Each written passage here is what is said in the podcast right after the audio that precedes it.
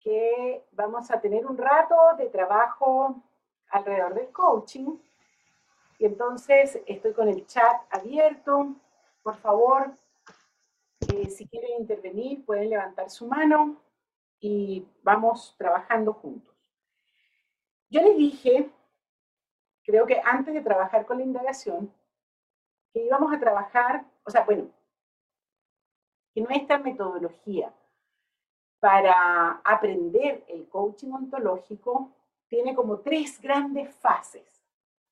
Unidad, picadillo, unidad.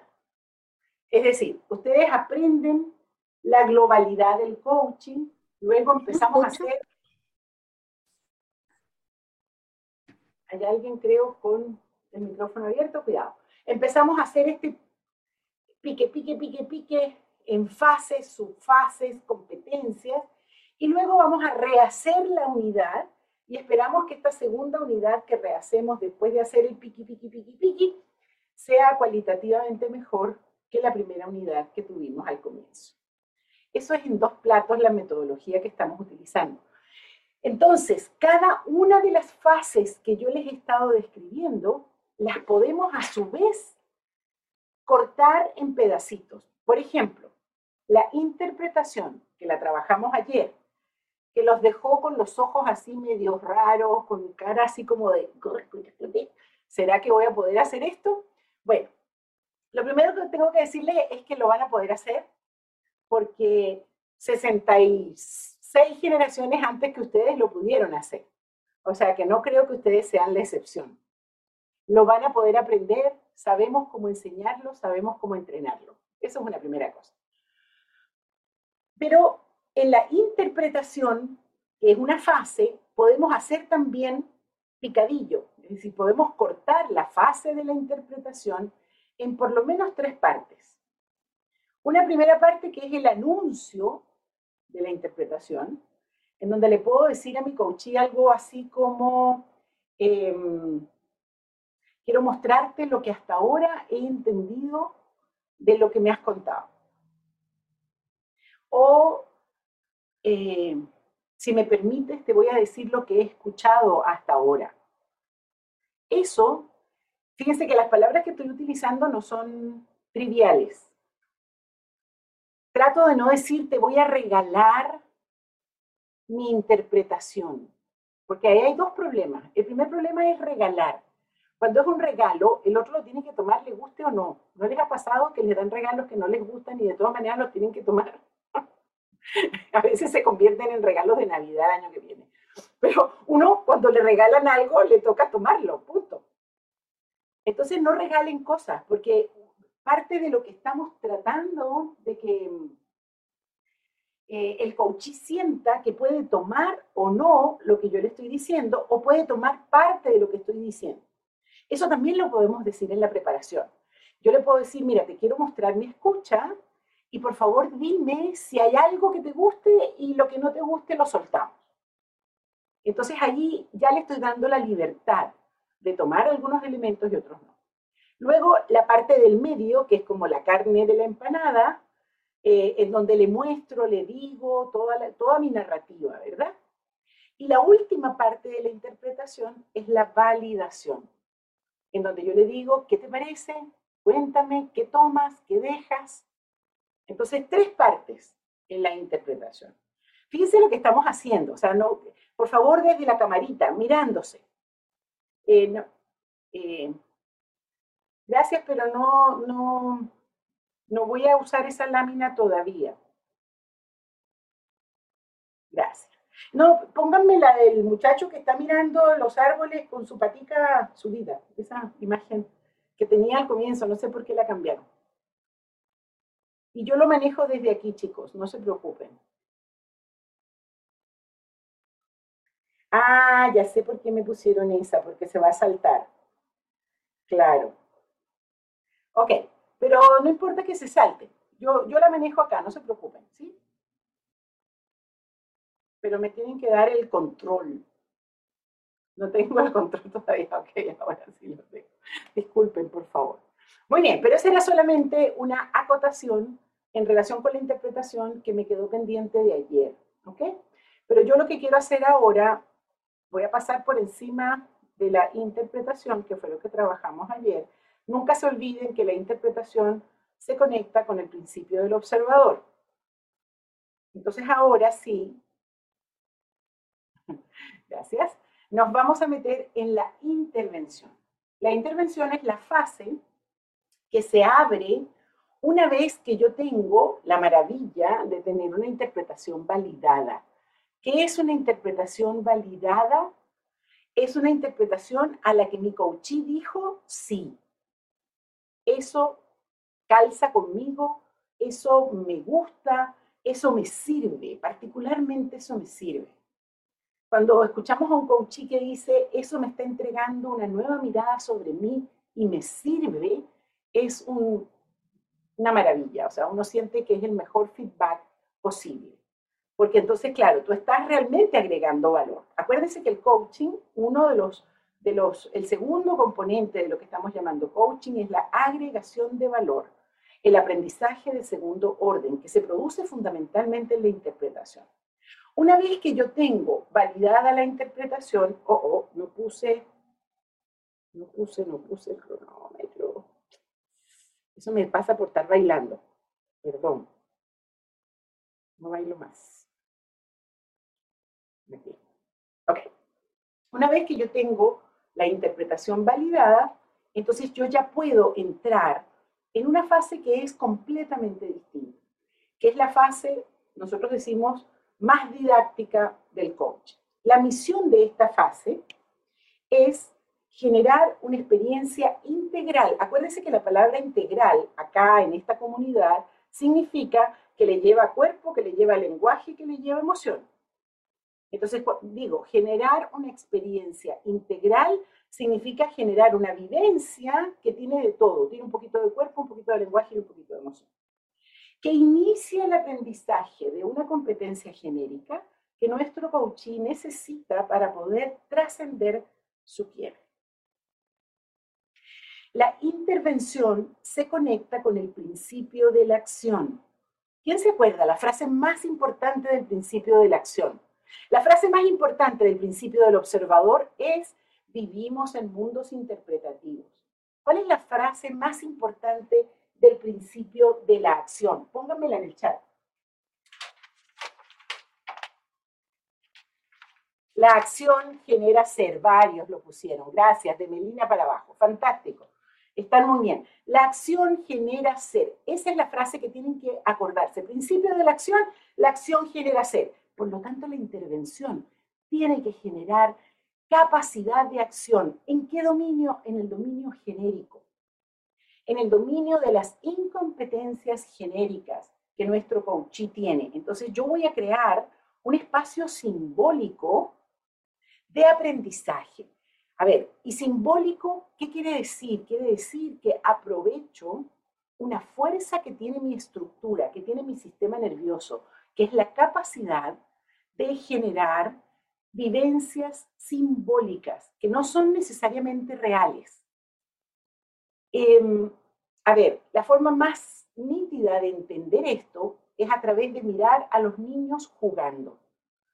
Los niños cuando juegan están plenamente sumergidos en un mundo simbólico. Y entonces hay una autopista, en esa autopista hay un tren y yo me subo al tren y, nos despedimos y todo, y estamos en la sala de la casa. O sea, es puro juego simbólico. Esa es la fuerza que aprovechamos. Los seres humanos tenemos una tremenda fuerza simbólica. Y yo quiero hacer con ustedes un ejercicio. Tengo una imagen para que entiendan lo que quiero que hagamos. Entonces, fíjense, ustedes tienen un cuadrito alrededor, ¿cierto? ¿Lo ven? Su cuadrito, su propio cuadrito. Entonces quiero que pongan un dedo en un margen del cuadrito y otro dedo en el otro margen del cuadrito. Vamos, Matías. Toditos. Rafael tiene que acercarse. Ah, bueno, ahí está bien. Un poquito más abierto los brazos porque no estás tocando los bordes del cuadrito. Ok, entonces ahora lo que van a hacer, yo tengo a Damaris al lado mío. Entonces yo voy a conectar mi dedo con el dedo de Damaris. Ok, y una vez que tenga, dígame Diana. Estamos viendo la placa, entonces no veo quién está al lado mío. Ah, pero es que pongan modo galería mi corazón. Qué, buena, qué buen comentario, muchas gracias. Pon por favor todos, si están proyectando no podemos. Aunque la pongamos, sí. dejar de compartir. Ok, dejo, se fue la lámina. Fantástico. Ok, ahora sí. Entonces, dedos en los márgenes del cuadrito. Tengo a Damaris yo de este lado y de este lado tengo a Javier Pérez. Ok. Wow, ¿sintieron? Una vez que los dedos se conectan, me dan como unos escalofríos, ¿no les dieron? Cierren los ojos un momentito y sientan como la punta de mis dedos. Alejandro, no estás en los márgenes. Tienes que tocar los márgenes para que tu dedo toque el de tu compañero. Guillermina, estás dejando a gente sin dedo. Eso, póngalo, póngalo, póngalo. Ok, una vez que está el dedo conectado, cierra un ratito los ojos y siente como la punta de tu dedo está sintiendo la punta del dedo del compañero. Ok, ¿se dieron cuenta? Ese es el poder simbólico de nuestro cerebro. Por supuesto que el dedo de Javier, imagínense, hay un océano entre el dedo de Javier y mi dedo. Sin embargo, yo sentí mi dedo conectado con el dedo de Javier. ¿Por qué? Entonces, ahora sí pónganme la presentación porque quiero dar la explicación científica al respecto. Espérense un poquitito. Hay un neurobiólogo. Uy, mi madre, pero eso está muy borroso. No sé por qué la presentación está saliendo muy borrosa. ¿Ustedes la ven borrosa? No. No, Alicia. No, Alicia. Ah, ¿Se ve bien? No, se ve bien. Ok, ok, en buena hora. Bueno, él se llama Rachamandran. Es un neurobiólogo de origen hindú, fantástico, que trabajó con el dolor de los miembros fantasma. Ese es su trabajo fundamental.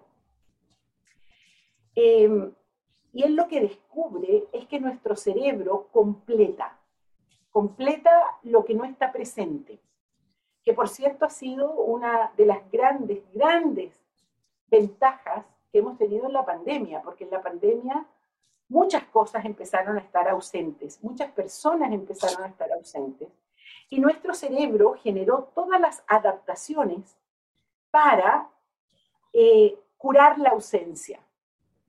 No del todo, por supuesto, y por eso terminamos tan cansados porque nuestro cerebro está haciendo un esfuerzo muy, muy grande para completar la imagen. Yo tengo en este momento muchas cabezas y yo espero que haya un cuerpo pegado a esas cabezas.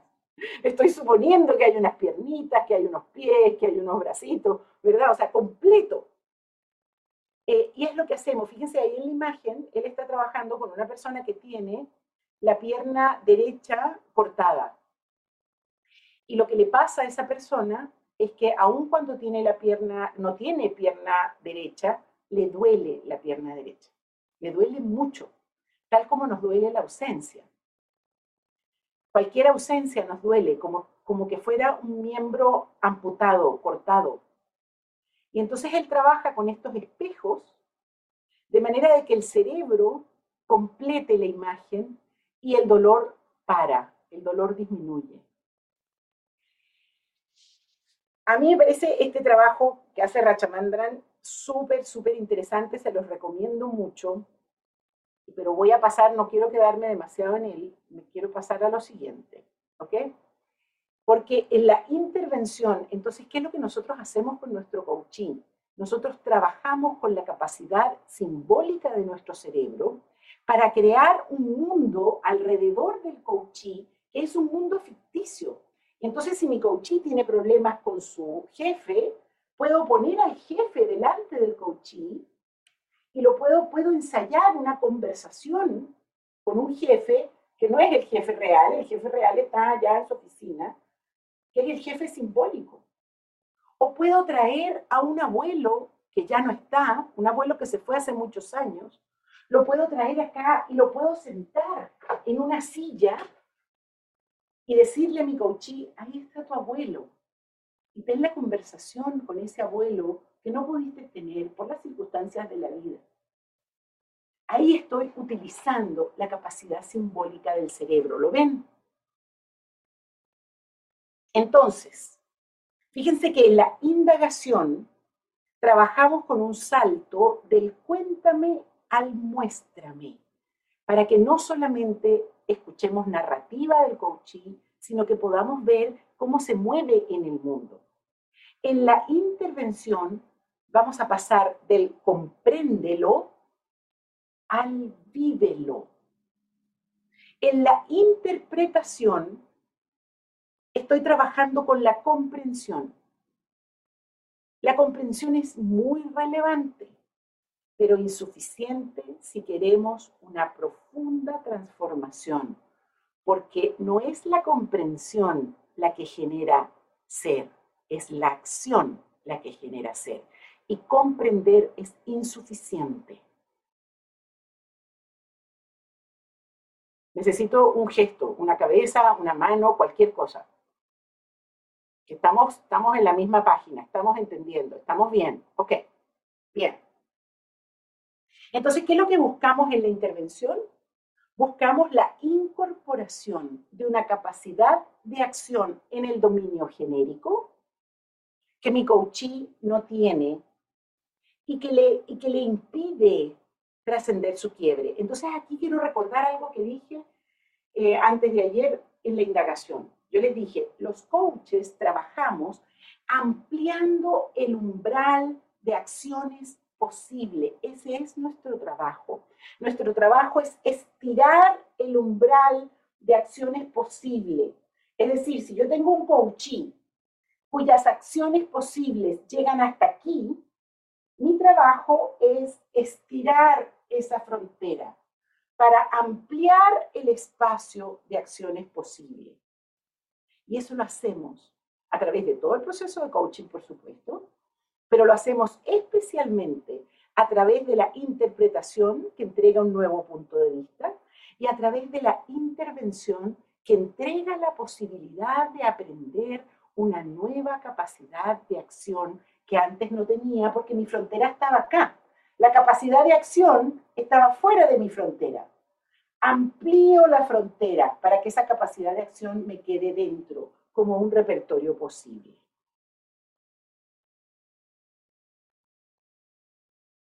Bien, bien. Chu, Aquí tengo que recordar algunas cosas que dijimos sobre el aprendizaje, pero déjenme volverles a ver, Ajá, esto. La intervención, decimos, es la fase más didáctica, porque es la que tiene más vínculo con el aprendizaje, tal como lo entendimos en la primera conferencia, la primera vez, el primer ejercicio fenomenológico que hicimos, lo hicimos sobre el aprendizaje. Y si ustedes se acuerdan, allí yo les dije para que un aprendizaje realmente podamos calificarlo como algo aprendido, tiene que tener por lo menos tres características. Tiene que ser efectivo, vale decir, de acuerdo con ciertos estándares, tiene que ser recurrente, es decir, que se mantiene en el tiempo, y tiene que ser autónomo, efectivo, recurrente y autónomo. La recurrencia y la autonomía en el coaching no la podemos evaluar. Porque nosotros no nos vamos como sombra con, con el coachí a su casa a ver si la acción que yo, que, aprendimos juntos o que practicó conmigo, la está aplicando en todos sus espacios con recurrencia, con autonomía. No tengo cómo evaluar eso. A menos que tenga con una sola persona un proceso de varias sesiones, que eso pasa.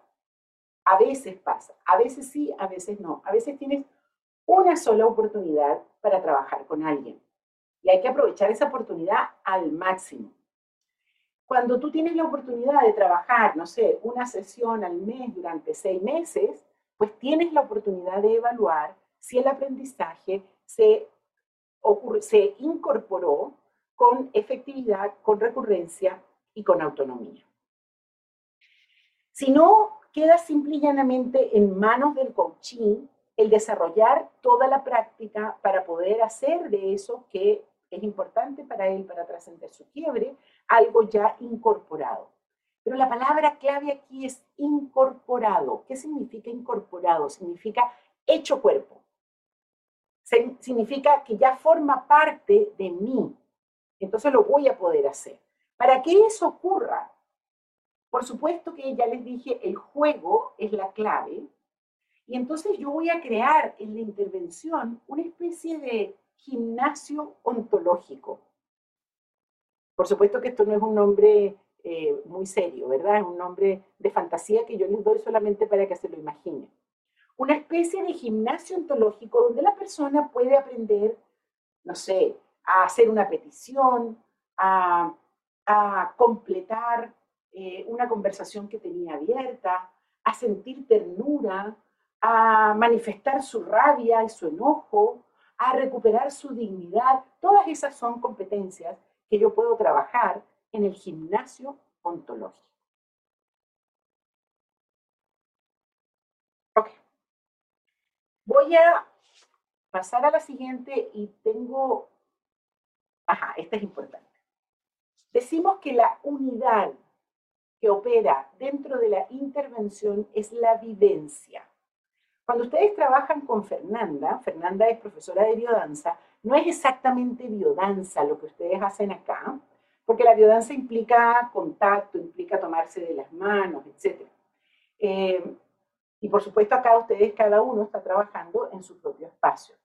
Pero ustedes con Fernanda desarrollan una vivencia, vale decir, una experiencia en la que se meten dentro de la experiencia y viven esa experiencia con toda su estructura, o sea, la viven desde las emociones, la viven desde el cuerpo, la viven desde el lenguaje también, porque Fernanda les va dando instrucciones y van, van, ella va haciendo una narrativa y ustedes se van metiendo, yo los he visto en, la, en, la, en el trabajo con Fernanda, eso es una vivencia. La comprensión es distinta. En la interpretación, cuando yo entrego la interpretación, estoy generando comprensión. Pero cuando estoy en la intervención, lo que produzco es una vivencia. Es decir, le doy el espacio a mi coachee para que se meta en una dinámica en la cual va a estar, va a estar mezclado las emociones con el cuerpo, con las narrativas, y él va a poder vivir algo que no había podido vivir nunca antes, porque está de la mano protegida del coach. El coach acompaña, guía, ofrece tips, claves para que nuestro coachee pueda hacer aquello que no puede hacer en su vida real y que le es útil para poder eh, avanzar en, su, en la trascendencia de su tiempo. Ok. También lo pueden ver a los que no les guste mucho la palabra didáctica. Les ofrezco la palabra teatro. Es como una especie de escenificación que hacemos, en donde nuestro coachee puede ensayar distintos personajes que le sirven en la trascendencia de su jefe. Ok, eh, tenemos una, un role playing que les queremos mostrar para que puedan vivenciar una intervención. Entonces, Guillermina, tú nos guías. Sí, Alicia. Le vamos a pedir a Gina y a Fernando, eh, que van a ser los protagonistas de esta intervención. Hola, hola. Alex, ¿puedes anclarlos a esos dos? Pueden sacar la, situación por ahora. Hola, hola. Hola, hola, para que nos encuentren para que nos encuentren. Sí, acá estamos. Hola. Estoy. Alex. Ahí ya están, ya están anclados los dos. Ahí ¿Sí? no. lo que... No, falta solo yo. Está Gina, solo está Gina, no está Fer. No, yo estoy por aquí, pero no me veo. Solo está cuando ah, habla. que posiblemente me tienen que desanclar a mí. Mm. Mientras Alex hace la magia, yo les voy contando, si les parece, eh, de qué se trata. Eh, Fernando y Gina nos van a mostrar solamente el recorte de la intervención, ese pedacito, partiendo de un coaching que ya tuvo su, declaración de quiebre, su articulación, su indagación, su interpretación, y allí en la interpretación, el coach lo que le propone como competencia genérica a trabajar es invitar a este coachee a sacar su voz, especialmente en aquellas cosas que le incomodan. Entonces, la competencia que, van a trabajar ellos acá en esta intervención es esto, es sacar su voz y decir lo que incomoda. ¿sí? Y que bueno, los dejamos a, Gina y, y, a Fer hacer su trabajo. Gracias, Guille. Gina, ¿y te parece si hacemos un ejercicio juntos? Sí, sí, claro. Cuando me mostraste el lugar donde estábamos, vi que había una batería. De hecho, la veo al fondo. Acá está. ¿Podemos ir a ese espacio? Sí, claro que sí. Vamos a sacar Yo también. Voy contigo. Acá estoy. ¿Acá la ves? Sí. ¿Sí? ¿Se ve? Mira, si tú miras todos esos instrumentos que componen esa batería, ¿me podrías mostrar el sonido de aquel instrumento? Perdón, ahí. No, es que justo la bajé para que la puedas ver. Perfecto, muchas gracias, muchas gracias. Mira, si miras todos esos instrumentos que componen la batería, ¿me, me podrías mostrar el sonido que hoy día representaría tu voz? La voz que tú tienes hoy día cuando hablas, por ejemplo, con tu jefe.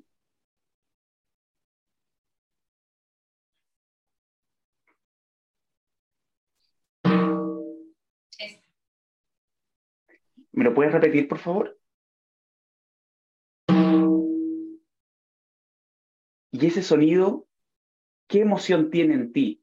¿Cómo se representa ese sonido en tu voz? ¿Me lo podrías explicar un poquito? Sí, sabes que cuando me pediste que, que, escoja alguno, lo primero que cogí fue el más chico, imagínate. Este, y cuando lo hago es como, como con un miedo, como, como, como el puedo, más que como, como siendo un poco más firme. Eso, eso me conecta. Gracias. Y si ahora miraras de nuevo esa batería y te pudieses conectar con el sonido que te gustaría que tuviese tu voz, ¿me lo podría mostrar? Sabes que, que ahora que me lo dices, me gustaría que mi voz no solo sea de uno, ¿no? Sino que sea como de varios. Perfecto. Y te puedo invitar entonces... como que el más potente o como que el más... que se quede un poquito más resonando, no sé, se me... o el bombo si es necesario, no, no sé, se me viene como que varios. ¿Y te parece si te sientas entonces la batería y ver cómo suena esa voz? ¿Me lo puedes mostrar? ¿Sí? De hecho que cuando me preguntas por, por mi jefe, sabes que a veces me, me da ganas de que, de que salga el bombo más grande. A ver, ¿lo puedes tocar de nuevo, por favor? Sí. Y una vez más. Una vez más, por favor. ¿Cómo es ese sonido? ¿Me lo puedes describir? Sabes que que cuando lo hago es como que piso más fuerte y es un sonido como, como, como, como que está ahí, como potente. Ah, perfecto. sí, te, veo como que haces una cosa así. Y muéstrame, ¿y tu cuerpo cómo se siente, cómo se vive, cómo vive tu cuerpo ese sonido? Si yo te pudiese decir, represéntame ese sonido en tu cuerpo, ¿cómo sería con tu cuerpo? Sabes que esto que me pasa acá es como me conecta conmigo, más que, que con el otro. Eso, eso me pasa porque se me pega acá. Ok, entonces mira, te voy a pedir que solo un minuto y sin palabras que por favor muéstrame con tu cuerpo cómo está ese sonido.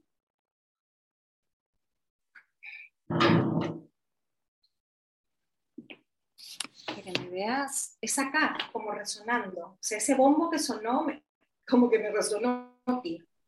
Ok. ¿Y, qué, y, qué, y desde esa resonancia, qué dirías? ¿Qué dirías hoy día a tu jefe? Como te contaba en, en, en, la, eh, ahora, es como que no me quedaría callada, sino le diría, ¿sabes qué? No me gusta esto. Yo lo haría de esta manera.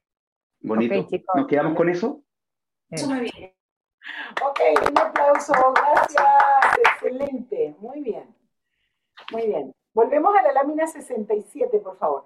No crean que tienen que hacer que su, que su coachee tenga necesariamente una batería. Lo que, lo que es más bonito de lo que acabamos de ver es el aprovechamiento de los recursos que están disponibles. ¿sí? Cuando Fer le dice, eh, vamos a la batería que está detrás, eh, estamos aprovechando lo que, lo que está disponible en el espacio. Eh, si las personas están en su casa o en una oficina, siempre hay algo que podemos aprovechar. Hay un sofá, hay una silla, hay un cojín, hay una cortina, hay un cajón, siempre hay cosas, lápices, papeles arrugados. Eh, miren, les voy a hacer un ejercicio cortito. Agarren una hoja de papel, por favor.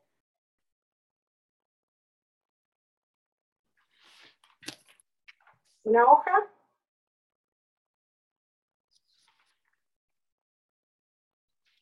Okay. Arrúguenla, pero le hacen una cabecita y un cuerpo. Arrúguenla de manera que tenga una cabecita y un cuerpo.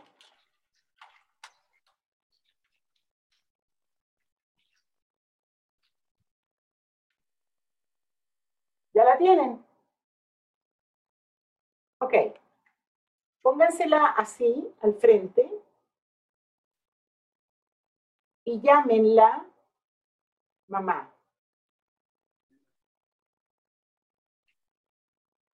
Digan varias veces frente a su figura, mamá,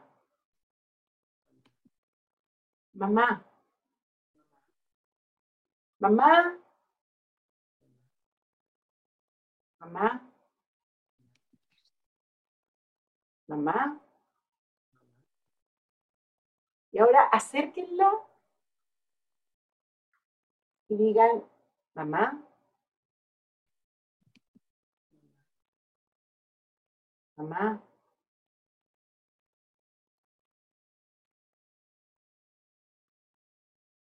Ok.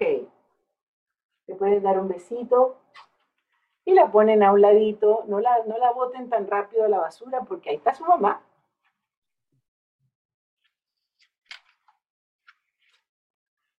Ese es el poder simbólico de nuestro cerebro. Podemos hacer cosas maravillosas. Fíjense lo que Fer hizo con Gina. O sea, estaba el jefe allí y cómo un sonido se convierte en una voz que se puede convertir en una palabra que se convierte en una narrativa. Hermoso, gracias. Bueno, vamos a cortar la intervención en pedacitos.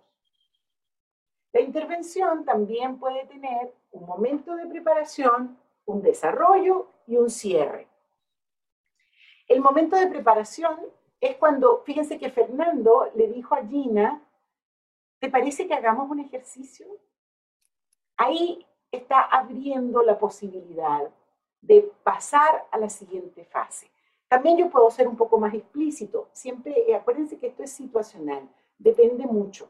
Entonces yo le puedo decir, mira, en esta competencia, en el caso de lo que Gina estaba trabajando, de sacar tu voz para que puedas hablar con tu jefe, eh, vamos a hacer algunas, algunos ejercicios para poder generar esa voz.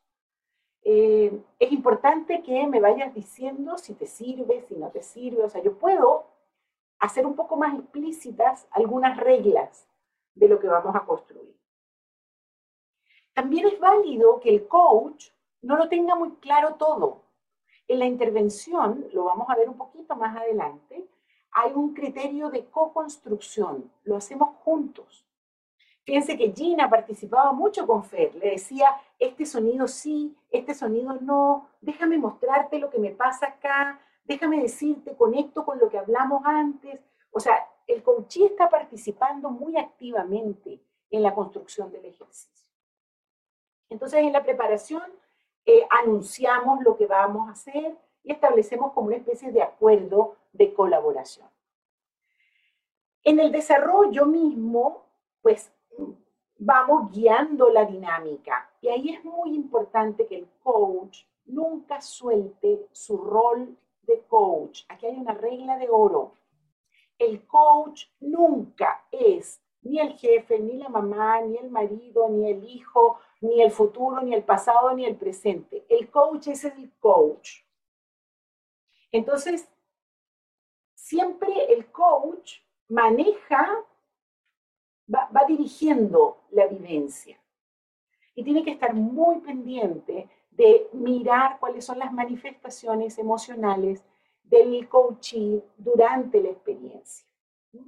Siempre tiene que estar, cuando ponemos allí validar, validar, validar, quiere decir que siempre tengo que estar eh, preguntándole y, que, y cómo lo ves y cómo lo sientes. Fernando hizo eso varias veces con Gina.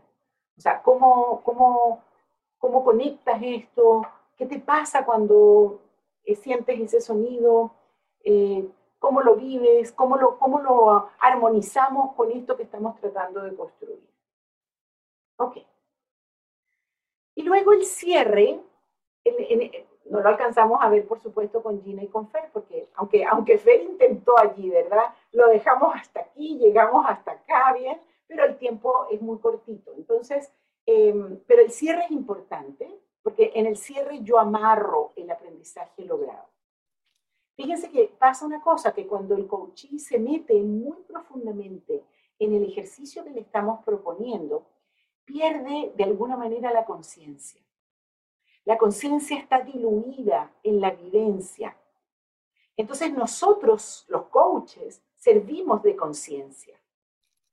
Y yo le, yo le recuerdo al coachí, mira, ¿te acuerdas cuando tocaste este sonido y cuando tocaste este otro?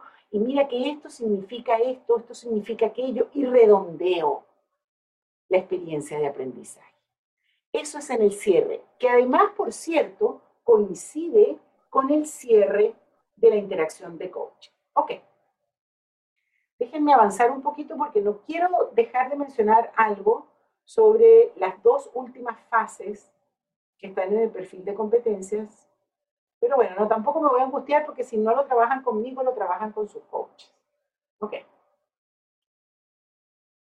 Muy bien, entonces vamos a ver algunos ejercicios que son útiles en estos tres momentos de la intervención.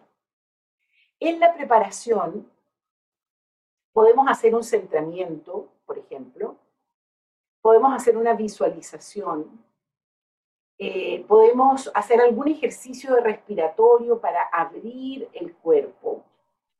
Podemos poner una música que evoque una emocionalidad que necesito. Por cierto, déjenme decirles que una herramienta clave para un coach es un parlante o en este caso si están trabajando digitales, poder tener en su computador unas playlists con músicas que en algún momento la pueden colocar para que su coachee pueda escuchar esa música. La música, la música es un tremendo instrumento, de, es un vehículo emocional. La música trae emociones, entonces si ustedes quieren desarrollar ambición o quieren desarrollar ternura o quieren desarrollar firmeza y dignidad, la música es importante. Ok. Entonces, esos son algunos ejercicios que pueden ser útiles para la preparación. En el caso de Fernando y de Gina, fíjense que Fernando eh, le pide a Gina que se ponga de pie. Entonces, eso ya es, un, es una primera preparación, porque a veces la indagación toma un tiempo largo, la interpretación también, estamos cansados de estar sentados, eh, hay una energía así que tira para abajo, entonces el ponerse de pie ayuda. Ok, luego en el desarrollo mismo vamos a ver varios ejemplos que les voy a dar a continuación. Escenificaciones, dramatizaciones, visualizaciones. Pero algunos ejercicios que pueden hacer con énfasis en la corporalidad. Los caminares, ustedes han descubierto, no solamente en el trabajo que hacen con Fernanda, descubrieron en los cuatro elementos y descubrieron en el trabajo que hemos hecho vinculado a las emociones, el poder que tiene el caminar. Creo que era con Diana que hablábamos, ella nos contaba cómo el caminar con dignidad le significó un cambio importante en su emocionalidad. Entonces, no desprecien movimientos tan simples como caminar, como cruzar los brazos, como mecerse o, poner un límite. Son gestos corporales que son arquetípicos. Si tengo un coachí que está muy colapsado físicamente, entonces un ejercicio de estiramiento para poder hacer espacio para que ocurran cosas distintas. Irse al suelo. Fíjense que Fernando, cuando Gina se levantó, se levantó él también. Eso a veces es conveniente, a veces no, cuidado. O sea, no apliquen las cosas como recetas. Nos podemos ir al suelo, o sea, yo puedo tomar la cámara y el computador y sentarme en el suelo con mi coaching. Le puedo pedir a mi coachee que se relaje en el suelo, que ruede, en fin, que trabaje con los elementos. Todas las vivencias que ustedes han tenido con Fernanda son cosas que pueden aplicar en el trabajo desde la corporalidad. Ejercicios con énfasis en el lenguaje, el intercambio de la simulación de conversaciones, el intercambio de declaraciones básicas, el hacer procesos de fundamentación de juicios, hacer days. Eh, por cierto, si la gente del DCO no se acuerda lo que son los days, eh, con los coaches lo pueden trabajar.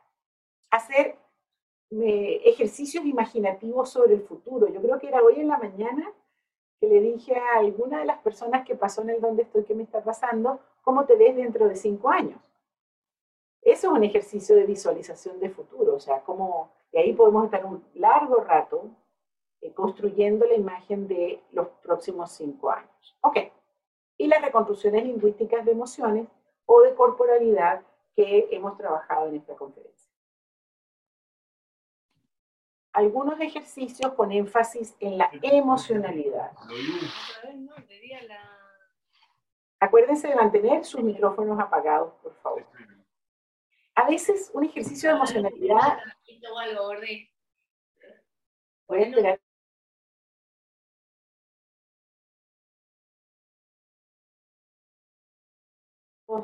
Incluyendo el mío, ya, ya, ya, ya abrí el mío. Ok. Em, a veces pensamos, ¿cómo voy a hacer yo un ejercicio de emocionalidad? No, eso es muy complicado, eso, eso no se puede hacer. A ver, lo que yo acabo de hacer con esta figura que hicieron con un papel puede ser un ejercicio profundamente emocional. Y es tan simple como tener un papel arrugado al frente. Llevarse las manos al pecho, cerrar los ojos percibir en qué emociones me encuentro. Eh, permitir el llanto, permitir cualquier emoción, risa, entusiasmo, eh, mostrar, revelar esas emociones y poder trabajar con ellas. Tres claves importantes en la intervención que tenemos que considerar. La primera ya se las dije, la co-construcción. Es decir, yo no me tengo, yo no soy, soy el responsable de la interacción, sí, pero no tengo que inventarlo todo yo solo o yo sola. Podemos trabajar juntos, somos un equipo, coach y coachee, en función de la creación de lo que es necesario. Segunda clave, la autenticidad. No hagan cosas falsas, cosas que son difíciles de creer. Eh, a ver, les voy a hacer un ejemplo de inautenticidad. Pónganme sus dos manos aquí. Ok. En la mano izquierda se ponen todos los problemas que tienen en este momento. Y lo cierran, por favor. En la mano derecha se ponen todos los sueños bonitos que tienen y los cierran. Aquí tienen todas las cosas horribles y aquí tienen todas las cosas bonitas. Entonces ahora lo que van a hacer es votar todo lo horrible. Bótelo. Ya. Y ahora abre la mano con las cosas bonitas y se las pone. Ya se pueden ir todos porque a partir de este momento son felices para siempre. Gracias, Alicia, estoy transformado. tal cual, tal cual. Perdón, yo acabo de hacer una caricatura de algo que he visto hacer muchas veces. Y que es fake. O sea, no es cierto. Eso no pasa así.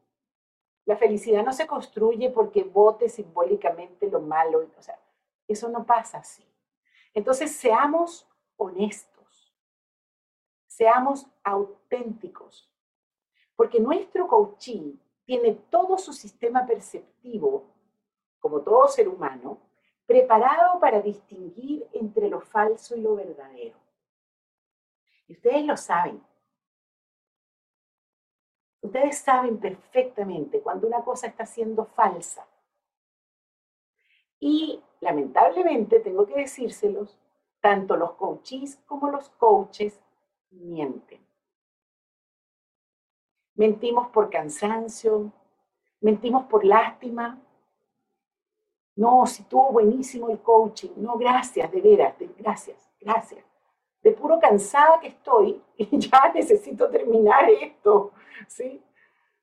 No, sí, fue fantástico, vi, vi, lo vi, lo vi. No lo había visto nunca antes, lo vi ahora. No hagamos cosas falsas, por favor. Seamos auténticos. La autenticidad es una de las claves éticas del coach. Y por último, la progresividad. Eso significa que tengo que irme despacio, lento. Y es terrible porque la intervención es prácticamente la última fase fuerte del coaching.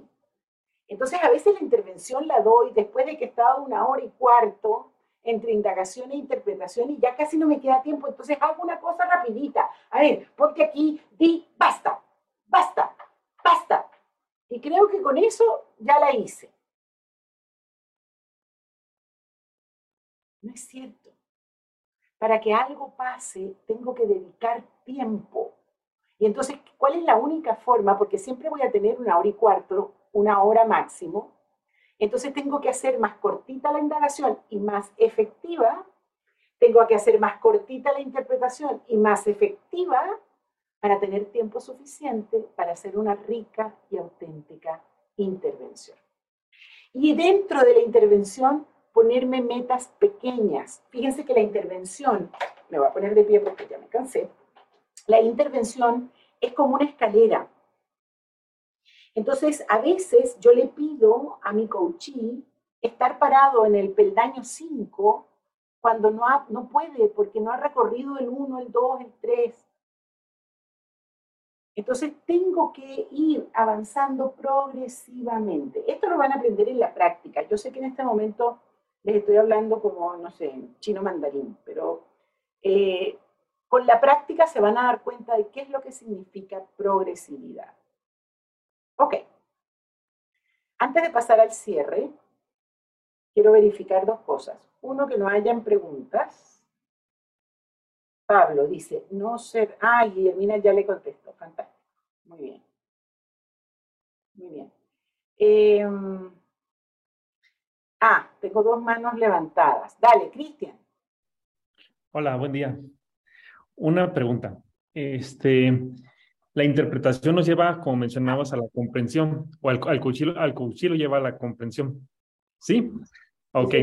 Si no hago una buena interpretación, no voy a poder hacer eh, una intervención. Así mismo es. Lo estás entendiendo perfectamente. Ok, porque a mí me ocurrió algo cuando hice mi primer coaching, que fue la primera vez, me aventé a hacer una intervención y yo iba a poner a, la persona, no podía tener una plática con, con, con, alguien con quien quería tener una relación, entonces se negó a hacer la, la, la intervención. O sea, no, pude. Claro, claro, porque no, o sea, primero no hiciste una buena indagación, segundo, no hubo una comprensión distinta de lo que le pasa, por lo tanto, ¿por qué me voy a poner yo a conversar si justamente vengo aquí a decirte que no puedo conversar? Está muy bueno, Cristian, muy bueno tu ejemplo. Muchas gracias. Gracias. Quiero verificar antes de pasar a Carlos, que ya lo tengo allí, eh, cuánto tiempo tengo, porque estoy completamente perdida en el espacio. Diez minutos, Alicia. Muchas gracias. Carlos, te escucho. Hay, una cosa que, que me genera mucho intriga. Es en la parte de la, de la intervención, eh, primero este, sabemos que por lo general la sesión de coaching llega a tener una sesión o quizás no, ¿no? Pero por lo general se trata que sea una sesión, ¿no? Eh, Carlos, algo me pasa, no sé si les pasa a los demás, pero me es confuso tu hablar, o sea, no, no, no alcanzo a captar las palabras. ¿Ahora sí está mejor? Mejor, a ver. Entonces, le decía es que eh, voy escuchando que la sesión, por lo general, se llega a dar una sola sesión de coach, a veces es más de una. ¿sí? La duda que tengo es que cuando haces, cuando haces la intervención, este, en la intervención tú vas a, vas a generar, insertar el aprendizaje en la persona, ¿no? Este, pero no sé si en esos minutos que te queda de la sesión de coaching, que seguramente la intervención te será pues unos 20 minutos, ¿no? Más o menos en promedio, logres que este aprendizaje se adhiera a la persona. Porque vas a lograr un cambio en su comportamiento, en su habitualidad, posiblemente. ¿no? Sí, señor. Muy bien. Muy buena pregunta. Muy buena pregunta. Em, en, la, en la intervención iniciamos un proceso de aprendizaje. Iniciamos. Ahí es muy importante regular las expectativas las expectativas del coach y las expectativas del coaching. ¿Ok? ¿Qué es lo que hace la interpretación? Yo estoy mirando el mundo así y la interpretación me gira y empiezo a mirar el mundo así. O sea, produjo un giro del observador. Hasta ahí vamos bien, Carlos. Ok. Ese giro del observador, acá podía ser algunas acciones pero habían acciones que yo quería hacer que están fuera de mi frontera, ¿ok? Porque esta era mi frontera.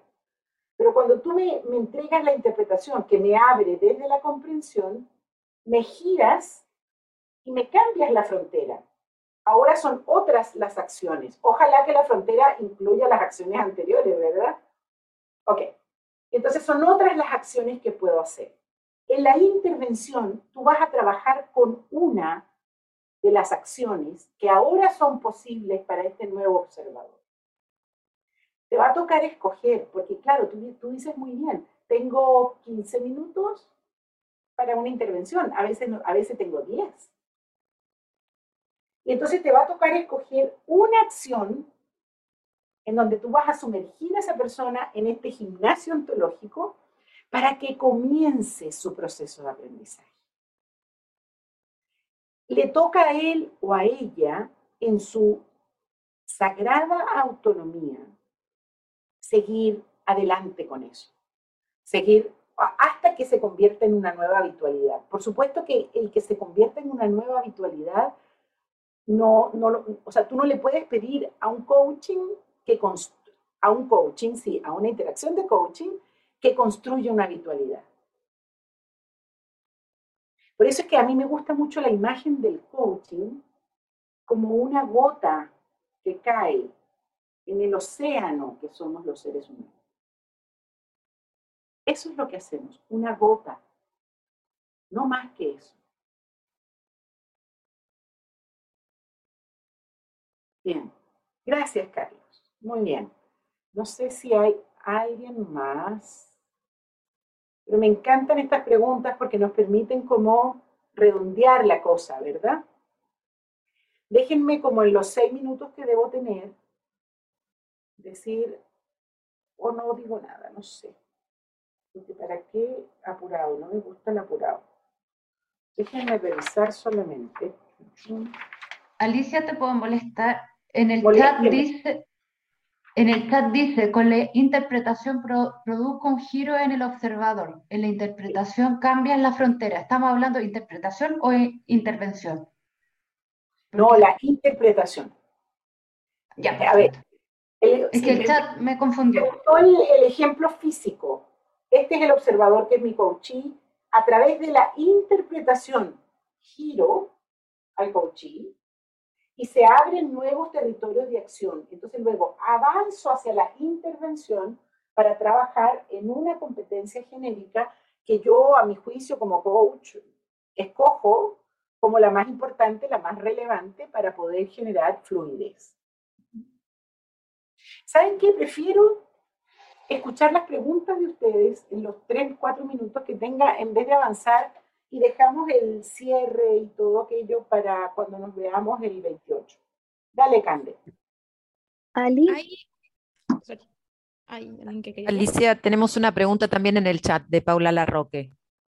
Sí, ah, eh, justo se parecía bastante a la, a la, que estaba antes de Bania, que me pasó en, en los coachings que hice que me generaba como cierta incomodidad, ¿no? Hacer esa como o el roleplay o, o, hacer, hacer al otro algo, ¿no? Como que me, ponía en un lugar medio de, no sé si de superioridad o de autoridad para decirle, ¿por qué no probamos esto o intentamos hacer eso? Y, ahí justo la pregunta que hacía Vania me, hizo sentido también de si siempre es necesario, o sea, o, si tú, eh, eh, puede estar la situación en la que uno crea que que no hace falta hacer esa, como, esa intervención que termine plasmando algo que, ya el coachee como asimiló o, vio. A ver,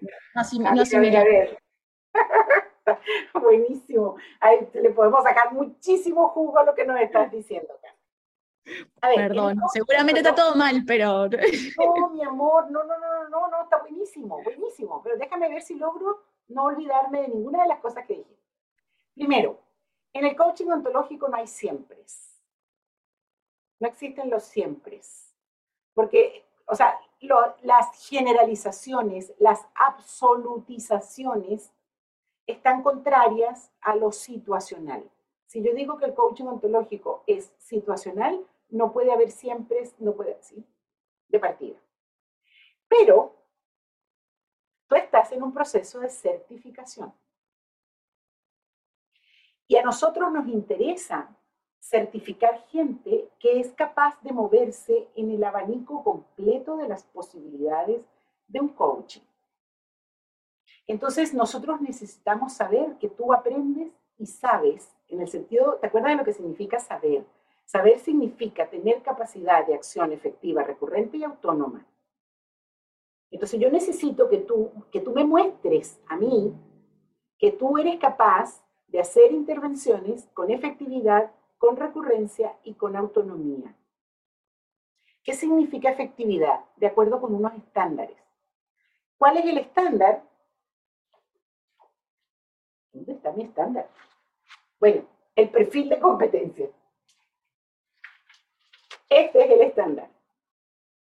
¿Sí? Entonces yo necesito que tú hagas intervenciones de acuerdo como dice el estándar. ¿Sí? Y el estándar dice que tú eres capaz de generar una experiencia de aprendizaje para la competencia genérica validada en la interpretación, que intervienes por lo menos en dos dominios, o el cuerpo y emoción, o lenguaje, o sea, cualquiera de esos, dos de esos tres, por lo menos, tienen que estar metidos. Yo tengo que ver, porque si no, no te puedo certificar. ¿Sí? Entonces, es cierto que lo siempre no, no funcionan en el coaching, pero también es cierto que tienes que lograr un estándar para que nosotros podamos certificarte como coach.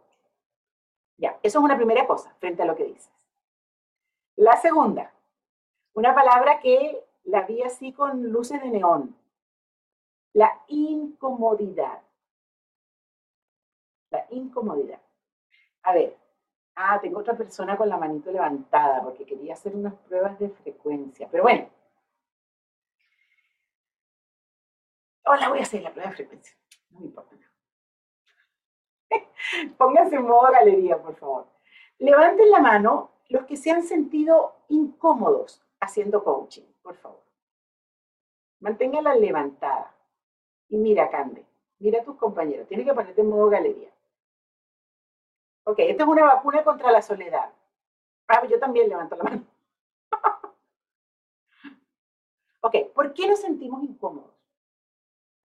Porque nuestro maravilloso sistema nervioso, cuando conoce algo y lo maneja ya, forma parte de sus hábitos, siente comodidad. La comodidad significa que yo ya estoy en un territorio conocido por mí. Pero el coaching no es un territorio conocido para ti. Lo estás recién aprendiendo. Pero déjame darte la buena y la mala noticia de que siempre vas a sentir incomodidad, siempre. Es más, el día que tú sientas plena comodidad antes de entrar en una interacción de coaching, ese día tienes que dejar la profesión. Porque ya crees que te lo sabes. Y resulta que cada vez... ¿Ah? Falta de humildad de saber, digo. Claro, porque, o sea, sí, sí, sí, es un poquito fuerte decirlo así, pero, eh, pero sí. O sea, es la arrogancia de creer que yo ya te conozco, yo ya sé. Y entonces tengo un fichero simbólico, ¿sí? Y, y, ah, ya te escuché un poquito, digo, ah, ya, sí, hijo de padre alcohólico. Ok. Y te aplico la formulita. ¿Me entiendes? Ese día dejaste de ser coach ontológico. Puede ser un coach de cualquier tipo, pero ontológico no es. Entonces, amiguémonos con la incomodidad. ¿Ok? Gracias, Cande, querida. Eh, tengo dos manitos levantadas. Guille, me mandas a callar cuando quieras. Catalina. Hola, Alicia. Yo tengo una pregunta en relación a la parte emocional eh, y es que me he encontrado muchas veces con personas que no les gusta llegar a ese lugar, ¿no? Como que en la intervención uno trata de llevarlas a un espacio que las ponga en esa emoción, pues sobre lo que se está trabajando, pero como tienen una barrera de mostrar esas emociones y esa vulnerabilidad frente a otros, entonces se cierran. Y pues parte del coaching es también fluir con el coachee, entonces uno no puede forzarlos a llegar allá. Y ahí me encuentro como con el conflicto de ¿Cómo hago esta intervención si no estoy logrando okay, ok, aquí voy a decir algo que siempre suena horrible, perdón, perdón, ¿sí? Perdón por lo fuerte que va a sonar de partida. No hay coaches resistentes, solo hay coaches incompetentes. Es decir, es tu trabajo. Vamos. Tu trabajo. Vamos, como Ay, tengo que buscar, eh, espérame, la chaqueta. Ah, no, si te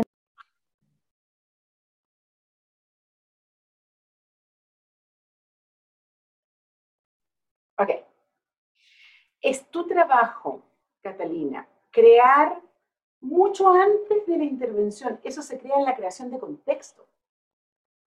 Las condiciones emocionales para que tu coachí llegue lo más lejos posible. Y muchas veces te va a pasar que llega solo hasta donde él o ella puede llegar y no hasta donde tú quisieras que llegue. Porque la persona con la que tú estás trabajando tiene una estructura distinta a la tuya. Y esa persona llega hasta donde está preparado para llegar.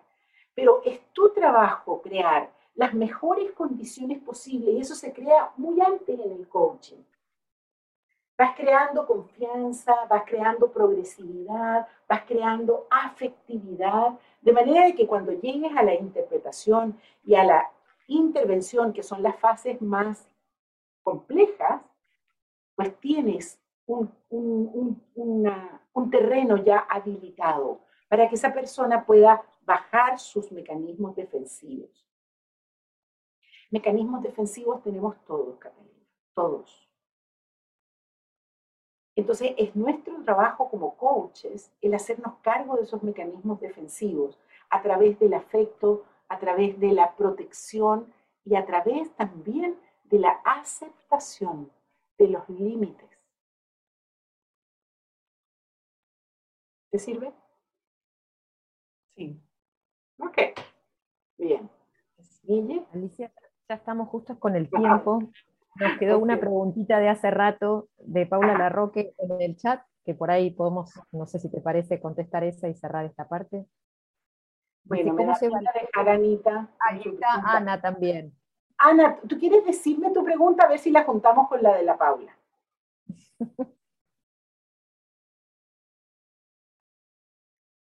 ¿No quieres decirme?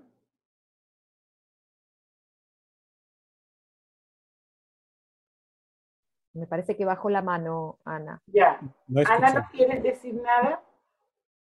No, no, se me, se me activó aquí. Disculpa. Ah, no tenías pregunta. Ok, escuchemos la de Paula entonces. ¿Me la puedes leer, Guille, para no buscar en el... Sí, cómo no. Paula ah, dice, ¿cómo se valida el aprendizaje de segundo orden sabiendo que no vamos a poder ver la habitualidad de los cambios del coachee? Ok, Paula, es, bien fácil de responder esa pregunta. Te vas a aprender a darte cuenta. O sea, con la práctica vas a aprender a darte cuenta. Eso se ve en la, se ve en la emocionalidad del coachee, se ve en la narrativa del coachee. Y por supuesto, tú no, tú no le puedes instalar una cámara tipo Big Brother para ir con él o con ella a su vida a ver si la cosa funciona o no funciona. No, no, no puedes. Tienes que confiar en que eso pasó. Pero vas a aprender a darte cuenta. Y mientras no tengas la capacidad para darte cuenta, están los coaches titulares que tienen ya formada esa capacidad y te van a ir diciendo, aquí pasó, aquí no pasó. Esa es la primera pregunta que nos vamos a hacer siempre en la cocina. ¿Hubo coaching ontológico o no hubo coaching ontológico? ¿Hubo aprendizaje de segundo orden o no? Y ustedes en la medida en que vayan aprendiendo se van a poner cada vez más existenciales, cada vez más genéricos y van a ir subiendo su capacidad para poder instalar un tema que vaya más allá de lo cotidiano para poder generar ese cambio en los observadores que son sus coaches.